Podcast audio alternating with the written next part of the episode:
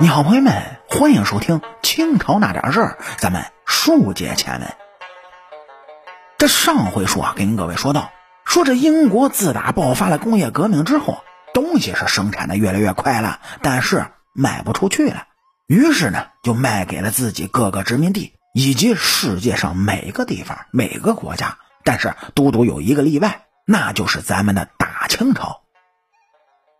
说清政府当时啊，仅仅就在广州城外开辟了一块地方，称作十三行街，在这一地方区域和英国人做买卖生意，其他地方绝对不行。据这英国人自己说呢，所有到广州经商的外国人当中，只有英国是处于最不利的地位，受到最为严厉的对待。您就比方说，来十三行街做买卖的英国人，不能携带家属。只能独身一人来商，是叛逃买卖事宜。而且当地不允许英国人就地租建仓库，他们的货物呢，只能放在沿岸的船上，是十分的不方便。说是这英国政府呢，曾经提出过建议，想要改善对华的贸易现状，于一七八七年派遣了使臣卡塞卡特来华。可是卡塞卡特呢，却在访华的途中因为疾病去世了。那次访华使团只得是无功而返。但英国想要改善贸易处境的想法却并没有得到改变。再加上当时政治经济实力的双重增强，英国政府在一七九二年的时候再次组织访问团。由马嘎尔尼勋爵担任特使，率领一众人等是踏上了拜访清廷之路。那么这次来访的使节团里啊，不仅带来了英国国王的国书，还预备了大批的贵重礼物，包括蒸汽机、织布机这类他们最引以为傲的工业发明。还有像什么望远镜啊、新天体运行仪啊等等，这欧洲最顶尖的天文学仪器一并就带来，甚至还有新式的榴弹炮、连发的手枪等等先进的武器。可以说呢，英国对这次的出访是特别的重视，他们几乎带上了所有能拿得出手的礼物。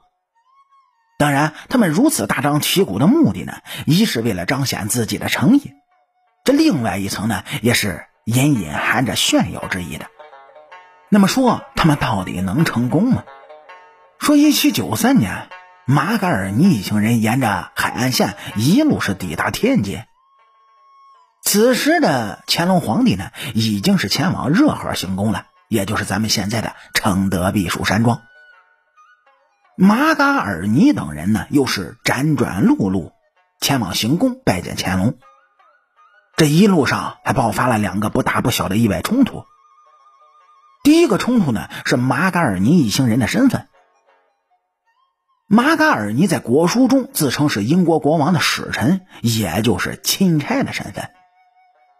但当时负责接待的中方大臣却强调，马嘎尔尼应该是贡使的身份，也就是前来进贡的使者。这大臣呢就解释说。说别的国家对于大清朝而言，一般就俩身份，一个是藩邦属国，另一个呢就是敌人。那么既然马嘎尔尼一行人是本着友好往来的目的来访的，那么自然不是敌人的属性了。这个身份称呼的问题呢，倒也没有引发过多激烈的冲突，略微改一下称呼，那也倒罢了。这真正的引发矛盾的是另外一个问题，那就是马嘎尔尼使团该如何向乾隆皇帝行礼的问题。因为按照清朝的规定呢，皇帝贵为九五之尊，来使是应该行着三跪九叩的大礼的。但是这样的礼节呢，马嘎尔尼使团是万万不肯接受的。双方互相不肯退让，拉锯战一直持续到乾隆即将接见使者的前夕。说是在马嘎尔尼即将见到乾隆皇帝的最后时刻，这宫里是捎来了小道消息，说这乾隆陛下允许这特使呢可以以见英国国王的礼节前来拜见，也就是行的单膝跪拜礼。当然，一并捎来的还有另一则小道消息。称这是因为乾隆皇帝饱享人间尊荣，宽宏雅量，恕免了特使的叩头礼节，让特使万万要铭记这陛下的恩典。那么这两个小插曲呢，并没有耽误马格尔尼的拜见行程。九月十四号，乾隆皇帝在承德的行宫就接见了马格尔尼使团。那么说这次接见中间又有什么小插曲呢？哎，点击咱们右上角订阅的小按钮，来下一期听主播慢慢跟您聊。我是您的老朋友三水白头，清朝那点事儿，下期咱们接着聊。